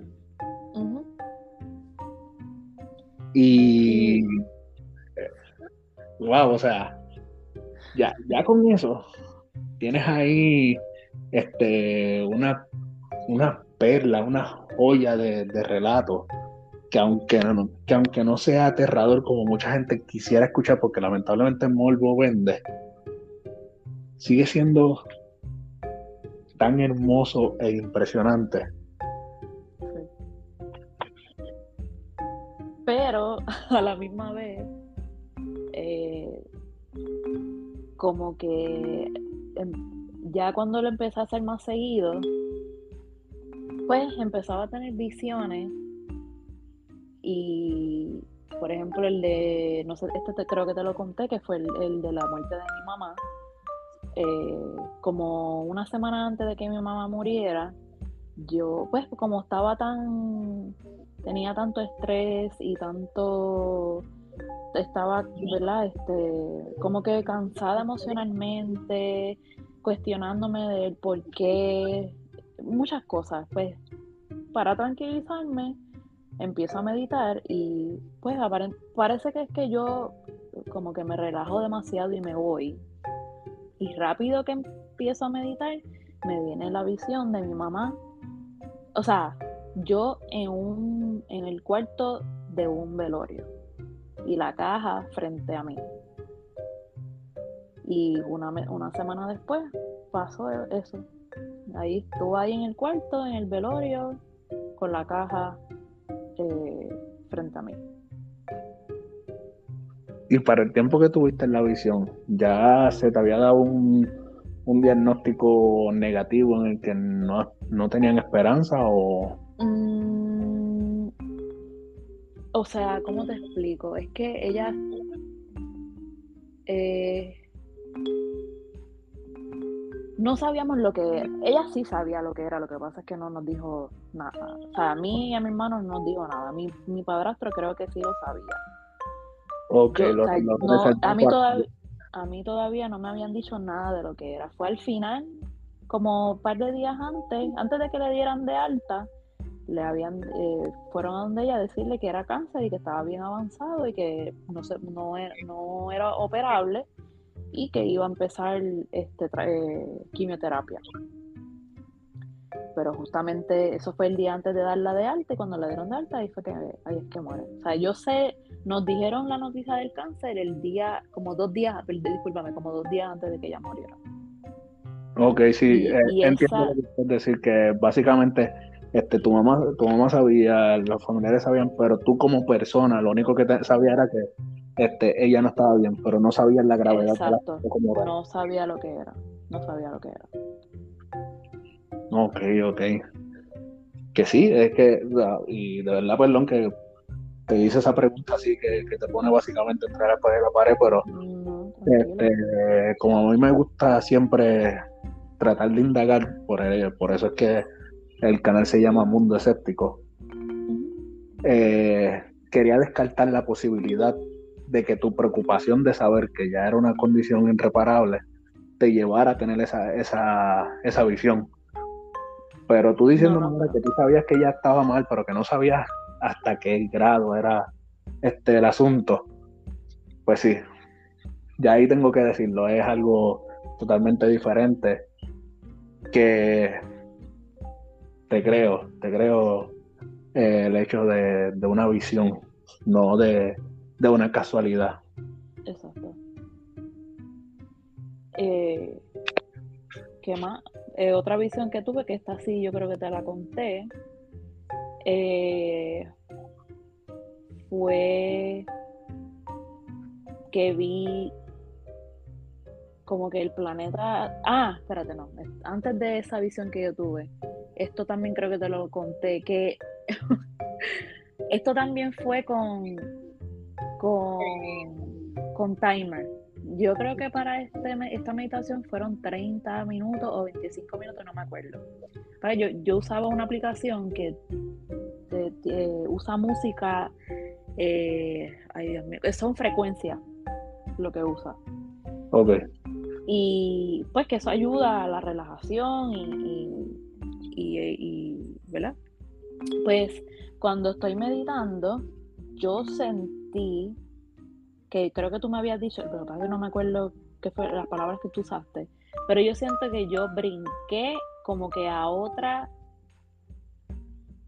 a otro mundo paralelo. Como que yo me vi en una, yo estaba como en una finca. Yo siempre he dicho que yo quiero una finca y yo estaba en una finca como que recostada de, ¿verdad? Lo que divide la escuela es las, maderas. Me acuerdo que estaban como, como pintadas de blanco y estoy así, recostada de la madera, mirando el atardecer. Y eso fue también en cuestión de segundos, como que al es que fue algo bien, fue algo bien impresionante, pero a la misma vez me sentía tan confundida porque no se sintió tan real en ese momento donde yo estaba. Y rápido brinqué a donde yo estaba, que ahí que yo rápido me levanté y yo me, te digo, me caí sentada en la cama, que yo me quedé, estaba boca abierta, porque no, a estas alturas yo no sé qué rayos fue lo que pasó. Eso, este, fue como un tipo de este de viaje astral o quizás este pasaste como tal a otra dimensión donde quizás este te dieron la te dieron la oportunidad de ver eh, lo que tú tenías porque se cree que este nosotros como personas vivimos en varias dimensiones y en cada dimensión tenemos una vida diferente y se supone que en alguna de estas dimensiones lo que tú sueñas tener ahora, en esa dimensión lo tienes y por eso es que tú lo anhelas. Qué brutal. Sí, eh, o sea, es parte, de las teorías, este, de las teorías cuánticas y todo eso. No vuelvo y digo, y como siempre he dicho, lo que yo digo no está escrito en piedra, no es 100% real. Son cosas que he ido leyendo con el tiempo y hay una teoría que habla de eso, que más allá de estar brincando de un cuerpo a otro cuerpo, como te habla la reencarnación, es que vivimos en, varias dimensiones y estas dimensiones cruzan paralelamente una con la otra. Nunca se, se tocan entre sí, pero sí están en el mismo lugar. Y entonces lo que, lo que pasa en un lado no afecta al otro. Sin embargo, las energías se pueden transmitir de una dimensión a la otra. Y es aquí cuando, en el caso de lo que mencionaba, que una de esas personas, que eres tú en otra dimensión, posee algo que lo llena y lo hace sentir tan y tan feliz que esa energía de alegría la está transmitiendo y se está desplazando a través de, de esas paredes finas que hay entre las dimensiones y es lo que te lleva a ti a anhelarlo tanto, porque tú sientes que eso te va a llenar de, alegría. Exacto. Em, pues de verdad te digo, fue una experiencia súper brutal y a la misma vez bien confusa porque se sintió bien real. Este, luego de esa meditación, eh, tuve otra, donde tuve otra visión. Ah, eh, yo no sabía, ¿verdad? Eh, lo que significaba hasta después que busqué información porque vi videos de otras personas hablando sobre esto y te digo, me quedé en shock, me quedé boquiabierta porque de verdad que no podía creer. la visión que tuve fue que yo estaba como que flotando en el espacio y desde lejos veía el planeta Tierra como que dividido en dos. Y de, de en esa división entre medio había como como un no sé si era como un tipo, era como tipo caricatura, que era como un contrato como como enrollado, pero lo que yo vi era el contrato como que abierto. No vi, no me percaté si habían como que letras o algo en ese papel o qué, pero yo sé que era como que el mundo, el planeta Tierra dividido así por la mitad y ese papel, ese contrato abierto, como si me lo estuvieran mostrando, pero yo no veía lo que decía el papel. Y luego de ¿verdad? yo tener esa visión, eh, me puse como que estaba viendo videos y qué sé yo, y veía mucha gente que dice que, que hacen meditaciones y hacen viajes astrales, que aparentemente el planeta Tierra eh, va como que se va a dividir, van a haber personas que van a, a, esto te lo estoy, ¿verdad? Te lo estoy diciendo que no tuve la no, no, no he buscado información como que precisa. Esto estoy hablando yo de lo que me acuerdo. Yo no retengo nada. Pero supuestamente, supuestamente eh, el planeta Tierra ¿verdad? se va a dividir y van a haber personas que van a van a subir de nivel, de dimensión. Si no me equivoco, esta es la tercera dimensión. Estoy Estamos en ahora mismo estamos en la tercera dimensión, si no me equivoco. Exacto. Y creo que, que vamos a ir, van a haber personas que van a poder eh, brincar a la cuarta dimensión. Y eh, esa, esa, es la división, la cuarta dimensión, que es toda la gente, ¿verdad?, que hace el bien, que, que son buenas personas. Y la gente, ¿verdad?, con malas vibras, con gente negativa o qué sé yo, se van a quedar en la tercera. Eso es lo que supuestamente dice. Ok, que si, lo llevamos, a, lo que se platica bíblicamente, este, según los católicos, porque son específicamente los católicos, estamos hablando de rapto. Puede ser, sí. sí eh, o sea, eh, no quiero decir que ellos tienen la razón, eh, pero lo que me estás platicando suena completamente a lo que los católicos mencionan como rapto, donde se supone que eh, en, un, en un relámpago todas las personas buenas y elegidas van a desaparecer y en la tierra se van a quedar solamente la, este, los pecadores que, que no fueron elegidos.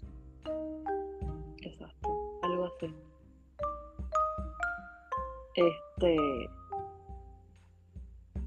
¿Qué más? Eh, ah, esto, esto sí no te lo he contado. Cuando yo tuve mi, mi fractura del tobillo, eh, a mí me, eh, cuando yo había salido de la cirugía, me habían recetado pues muchos medicamentos que en realidad nunca me hicieron nada. Y pues eh, me puse a meditar para que me ayudara con el dolor, porque pues uno tiene eh, la capacidad de, uno mismo eh, curarse, aliviarse los dolores, uno, uno tiene la capacidad de hacer todo eso. Pues nada, me puse a meditar para aliviarme el dolor y de momento, como te digo, yo siempre me, yo creo que yo me relajo demasiado y me voy eh, ¿verdad? Aparezco en este bosque, como que tirada en el piso, en la grama, y de momento aparece este ser, y te lo voy a describir, y es bien raro, pero parecía como un, tú sabes, el, no sé cómo se llama, disculpa la ignorancia, el insecto este que parece como una ramita de, de árbol. Una, espérate, está el insecto palo y está la mantis. La mantis parece más una, una hoja. No, pues el, el, el, el, el, insecto. Ajá. Ok. Pues era un ser así parecido, pero obviamente no estaba así como que caminando en cuatro patas, sino que era normal, como que eh, caminando en dos piernas, pero era así, era marrón y era parecía una rama de, de árbol. No, no sé ni cómo explicarte. No, sí, pero tengo una idea de lo que estás diciendo, o sea, extremidades largas, la textura parecida a la madera, este flaco, flaco, pero flaco uniforme, ¿no? Como que este que tú puedes percibir este estos son brazos porque son más delgados que el torso, ¿no? Todo se ve más o menos uniforme. Era, era como un palito, era un palito pero caminaba así normal como tú y como yo. Y me acuerdo que yo estoy así acostada en el piso y él, y esa, ese ser, obviamente por telepatía, me decía, eh, relájate, relájate, respira profundo. Y me cogía, me apretaba así, como obviamente no con delicadeza, pero como que me apretaba así el tobillo y yo sentía esa energía que como que rodeaba el tobillo y empezaba como que a subir por mi pierna, era como que curándome. Ok. Y lo hice, esa meditación la hice varias veces y siempre me encontraba con ese ser para que, para que me ayudara a que el tobillo se me, se me, curara, se me curara. Perdona la pregunta, este, no es que quiera desechar ningún, ninguna creencia espiritual o religiosa, es solamente curiosidad porque, ok, dentro del mundo de la ufología, se ha platicado constantemente de que los extraterrestres se pueden comunicar con los seres humanos con su propio idioma, pero telepáticamente. O sea, de alguna manera u otra se hablan el mismo idioma, y pero las personas que han sido abducidas afirman que nunca han visto este ser moviendo la boca, sino que todo es en su mente. ¿En algún momento te ha llegado a pasar eh, el pensamiento o la idea de que mientras produces eh, mientras estás dentro de la meditación, estás produciendo esa energía, que por cierto, hay gente que también cree que de esa manera pueden tener este tipo de comunicación, las visiones que tú estás teniendo puedan ser comunicaciones como tal ufológicas y no espirituales. Yo sí, eh, sí, ah, para mí han sido como unos seres de, de otros universos, no sé. Eh, te digo, he, visto muchas cosas, tuve hasta, y, eh, ay Dios mío, no sé, es que no sé, no sé cómo explicar, Tengo he visto tantas cosas que no sé cómo, cómo, cómo describírtelo. Este, en una, en una meditación también, ahí eso fue bien raro. A mí como que se me paró un ser, un alienígena, de frente, como que mirándome pero feo, mirándome raro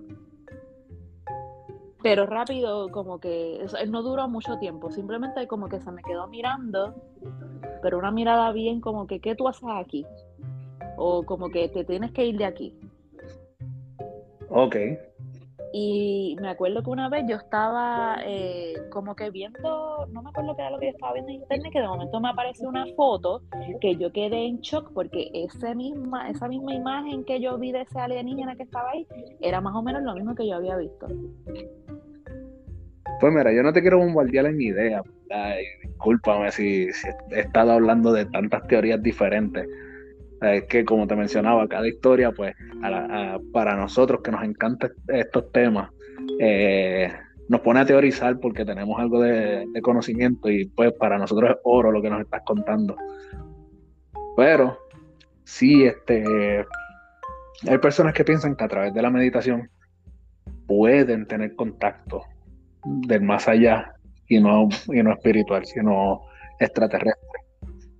Al punto que hay un registro en el que un grupo de personas se reúne para meditar y mientras están meditando lo que eh, lo que ellos estaban llevando, el mensaje que estaban llevando dentro de su mente era muéstrense, queremos verlo, sé que están aquí. Y durante ese tiempo de meditación, se empezaron a observar luces en el cielo. Luces que después hasta ahora obviamente se le conoce como ovni, objeto volador no identificado. Y la cuestión es que las personas alegaban que ellos pedían evidencia y cada vez que pedían la evidencia aparecían las luces. Entonces, como me estás platicando ya de seres que, por ejemplo, este ser humanoide que te recuerda a un insecto palo, me lleva a recordar que siempre se ha hablado de que existe una raza alienígena llamada los insectoides. Y estos alienígenas pues tienen características físicas de un insecto.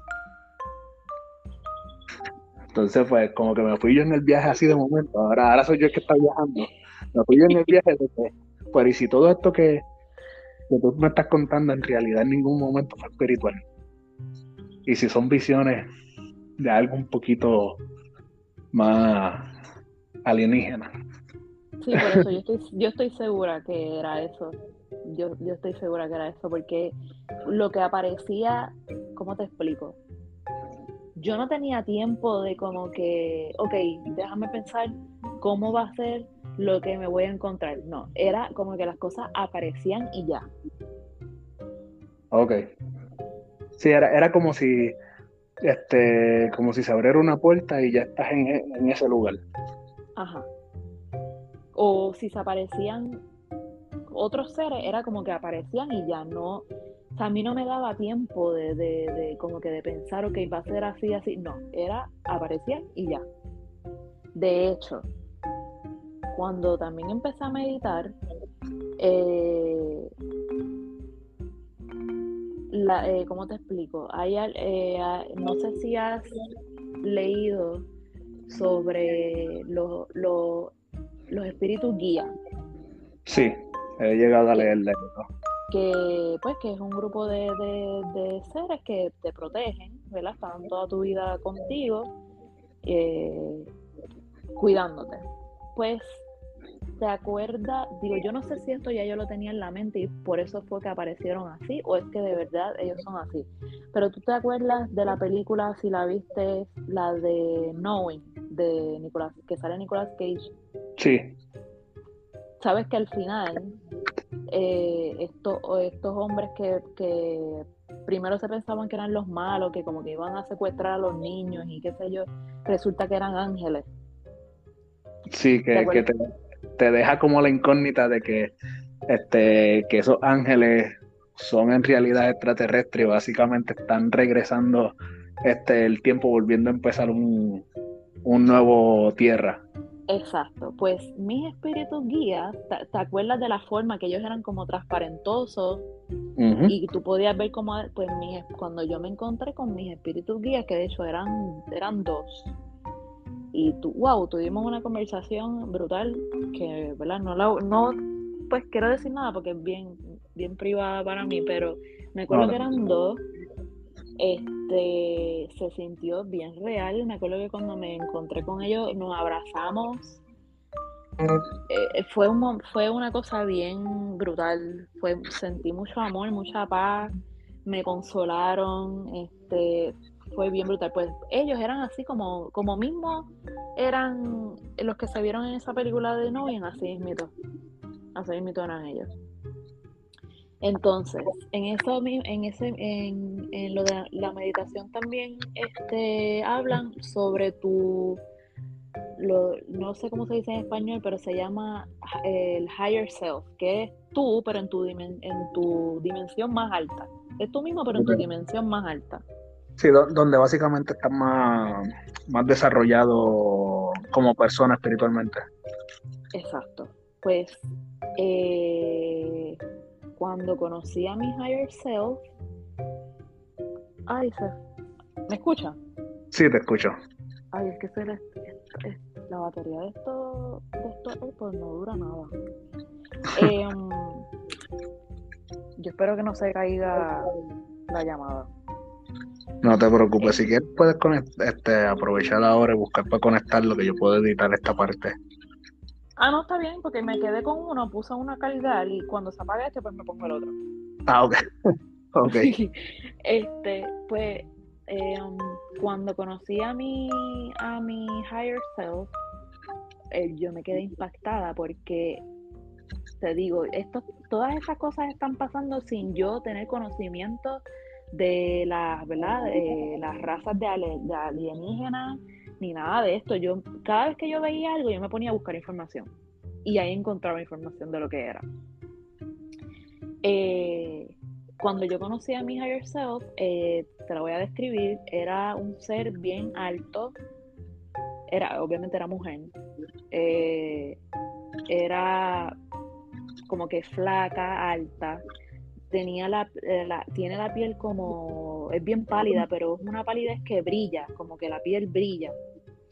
Okay. pelo rubio, pero casi blanco, bien largo, lacio, le llega como casi hasta el piso, tiene una bata como azul y tiene como, tenía las orejas como, como puntiagudas, como tipo fairy, como, era como tipo fairy, no sé cómo explicarte, pero sé que tenía las, las orejas puntiagudas y tenía como una corona, como una corona. Ok, sí, entiendo. La, picture. Hablamos y todo, y, fue una experiencia bien brutal. Y me puse a buscar información, y aparentemente eso es una raza alienígena que se llama los ple. pledia. Ay, discúlpame, sorry por la ignorancia, pero creo que es ple, pledianos. Eh, sí, este, los pledayan, ah, ahora me a mí, pero sí, este, que son parte de, los de la raza que se le conoce como los nórdicos. Exacto. Eh, bien brutal, de verdad.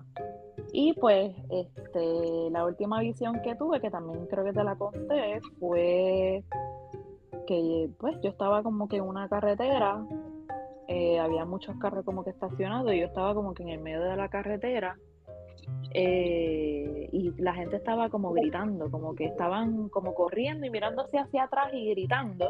Y yo estoy como que en medio de la calle sin saber qué hacer, como que, ajá, ¿qué, qué está pasando?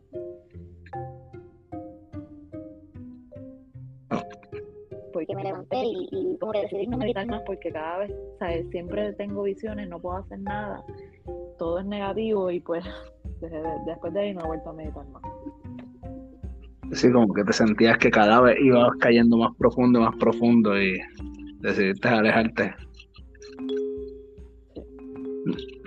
No, wow, o sea, vamos a empezar por el hecho de que puedo decir que estoy conectado. ¿Estás ahí? Sí, sí. Eh, eh, nada, que, he tenido muchas experiencias y no me acuerdo de muchas, pero de las más, ¿verdad? Las más que me impactaron, pues, son las que te acabo de, contar.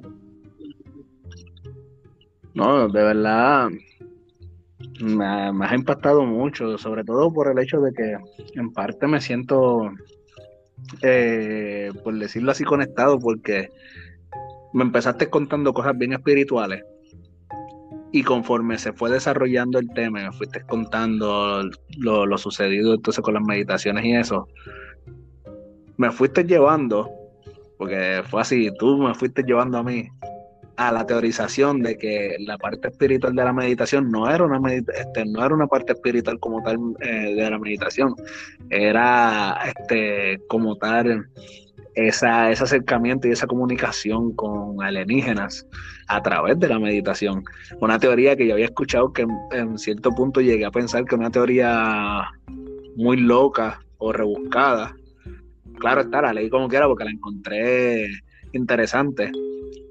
Y entonces poder tener una, una conversación con una persona que de primera, de primera mano me pueda brindar evidencia o relatos relacionados, me pone a pensar dos veces en, esa idea de que pudiéramos tener comunicación con ellos si, si nos los propusiéramos a través de la meditación.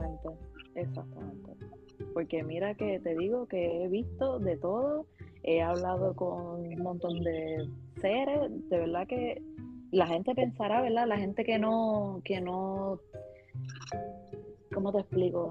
Que no crean estas cosas pensará que uno está loco, pero y yo pensaba que no era normal hasta que yo empecé a ver videos de otras personas hablando de ¿verdad? sus experiencias, también meditando, o sea que no eh, no es posible, todo el mundo es posible de, hacer esas cosas. Sí, y, me imagino que tú si no fuera por, por, tu propia experiencia, tú estuvieras pensando como que, ay, sí, ellos vieron eso, cómo no. Pero el hecho de que tú puedas compartir las mismas experiencias con esas personas, con esas personas que, que están platicando de eso, pues me imagino que crees, o sea, realmente en tu interior crees en lo que está, en lo que estás hablando y en lo que investigaste.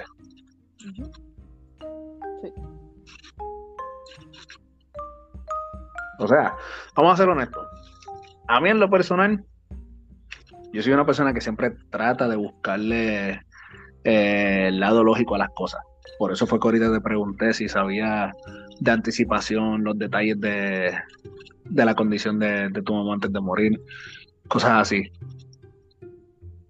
Pero con todo lo que me estás contando y el hecho de que todo lo que hace lógica, tú le encontraste antes, que, ah, perdón, después de tener las visiones y no antes, es lo que, a mi entender, le da tanta veracidad a todo lo que nos estás comentando y es lo que hace que estos relatos sean tan impresionantes. Eh, te digo, yo, eh, como, te, como te expliqué, yo eh, tenía estas meditaciones sin tener conocimiento de nada y después cuando, después que yo terminaba las meditaciones, que veía todas esas cosas, yo buscaba información y sabía lo que estaba pasando y había muchas que han pasado por, por y han visto lo mismo que, que yo he visto. Lo de la luz, lo de la luz eh, que vi la primera vez que medité, lo supe lo que era por la señora que te dije, Dolores Cannon, que ella describe, eh, eh, ¿cómo te explico? Ella, ella hacía la hipnosis y como muchas personas le decían lo mismo, pues ahí ella confirmaba que la información que le estaban dando era, era verídica y era, y era correcta. Sí, porque dos personas no van a tener la misma visión. Exactamente. Una, uno de los videos que ella cuenta es sobre eso, que que lo que nos creó a nosotros, Dios, eh, el creador, lo que sea, no es, es como una energía. Y por eso, eso a mí me, ¿verdad?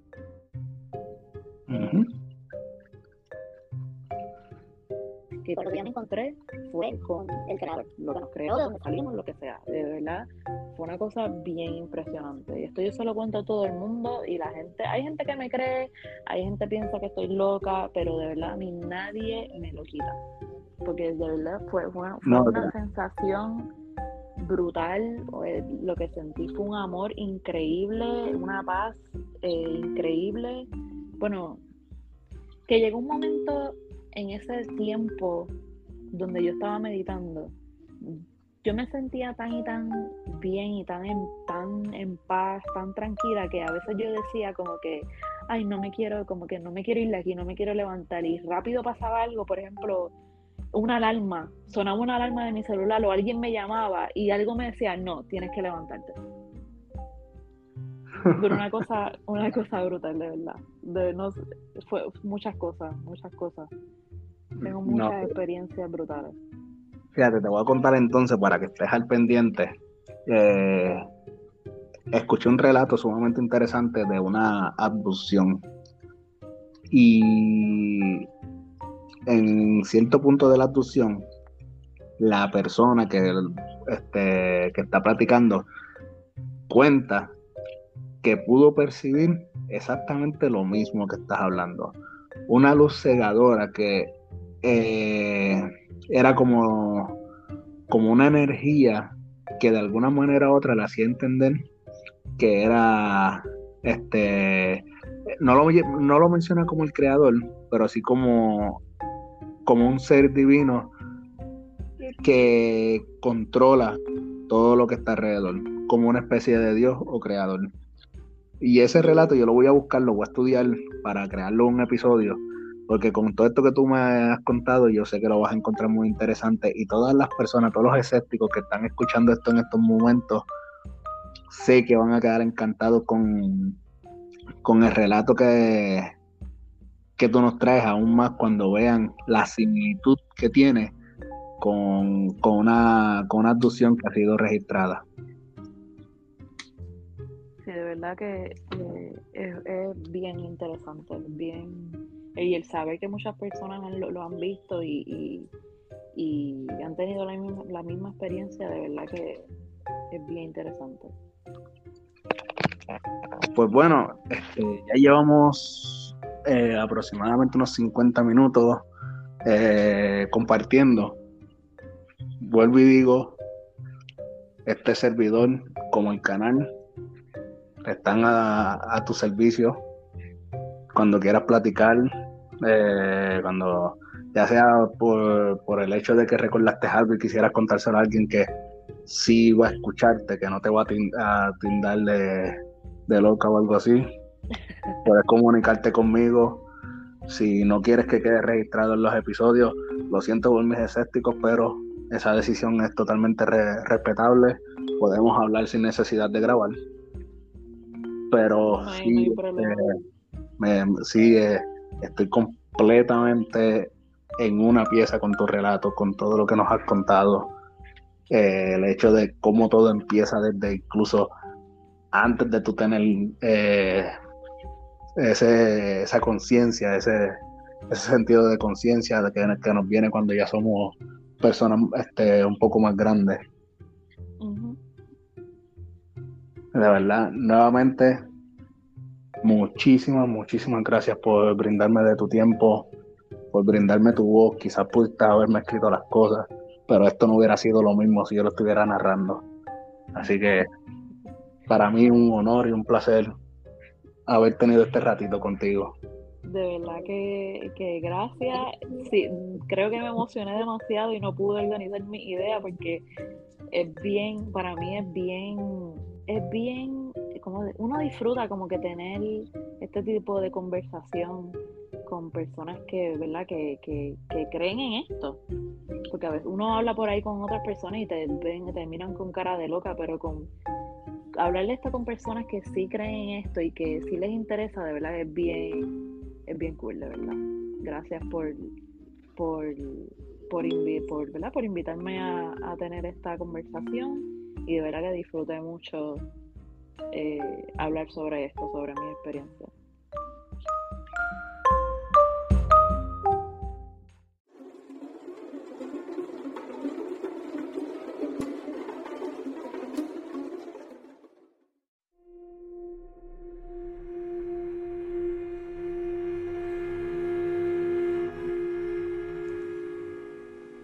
Y bueno, mis queridos escépticos, antes de cerrar este episodio, debo de aclarar que manteniendo una plática con Amanda después de que habíamos parado de grabar, ella me hizo la aclaración de que se equivocó al mencionar que el brinco era la cuarta dimensión, pues en realidad era a la quinta dimensión. Dicho esto, quisiera saber qué opinan sobre estos relatos ¿Y cuál fue el más que les impactó? ¿Creen en la posibilidad de que en algún lugar del mundo el espacio y tiempo esté siendo manipulado por alguna fuerza extraña que desconocemos? ¿O quizás crean en la idea de que cuando fallecemos, nuestros seres queridos vienen por nosotros para encaminarnos a un lugar mejor? ¿Y qué me dicen sobre la idea de que a través de la meditación pudiéramos tener comunicación con seres interdimensionales o quizás seres de otros planetas. Déjame tus comentarios a través de mis redes sociales. Búscame en Facebook como Ricky Pan Blanco, Mundo Escéptico. Y de paso, te invito a que te hagas parte del grupo oficial escépticos, donde podrás compartir videos, fotos, memes y cualquier cosa que se mantenga dentro de la temática del grupo. También me puedes conseguir en Instagram como mundo.escéptico. Y no olvides que Mundo Escéptico también tiene su canal de YouTube, Mundo Escéptico Podcast. donde podrás ver los live que llevaré a cabo el último sábado de cada mes.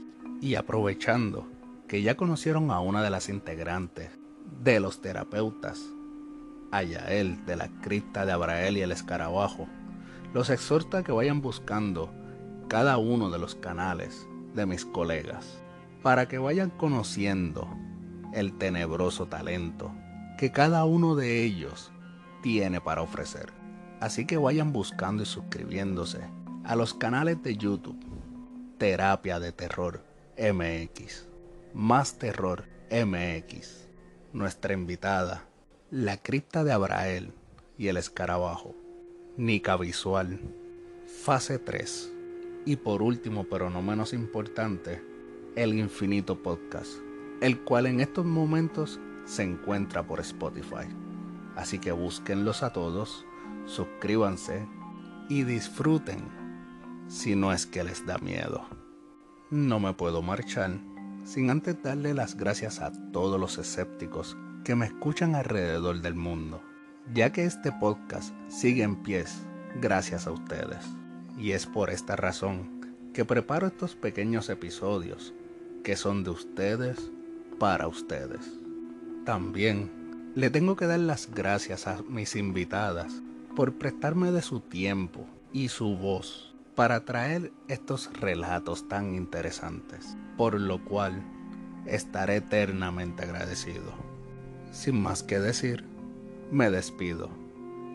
Que tengan una linda semana y nos escuchamos en una próxima ocasión aquí en Mundo Escéptico.